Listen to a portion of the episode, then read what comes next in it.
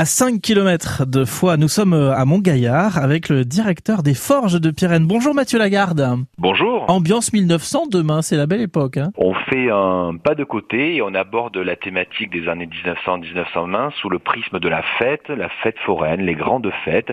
Alors on va retrouver des illusions, des surprises, des choses insolites, un petit peu de magie. Oui, c'est de 10h à 19h et puis en soirée un spectacle à partir de, de 19h30. Un repas spectacle sous une forme de cabaret qui sera donné euh, en plein cœur du site. Alors les forges de Pyrène, c'est un écrin de verdure aussi, hein, c'est 5 hectares.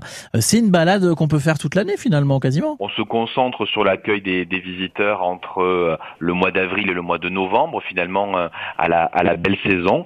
Les savoir-faire, les traditions, les gestes, les histoires, les, les contes de, de cet Ariège un petit peu intemporel, de ces Pyrénées au sens large des années 1900-1920, notamment avec la forge à Martinet, qui a ses monuments historiques, qui est un, gros marteau qui est actionné par euh, la, rivière, le Sios, qui passe juste à côté. Et là, on forge sous les yeux ébahis euh, des visiteurs euh, à la mode à la mode d'antan.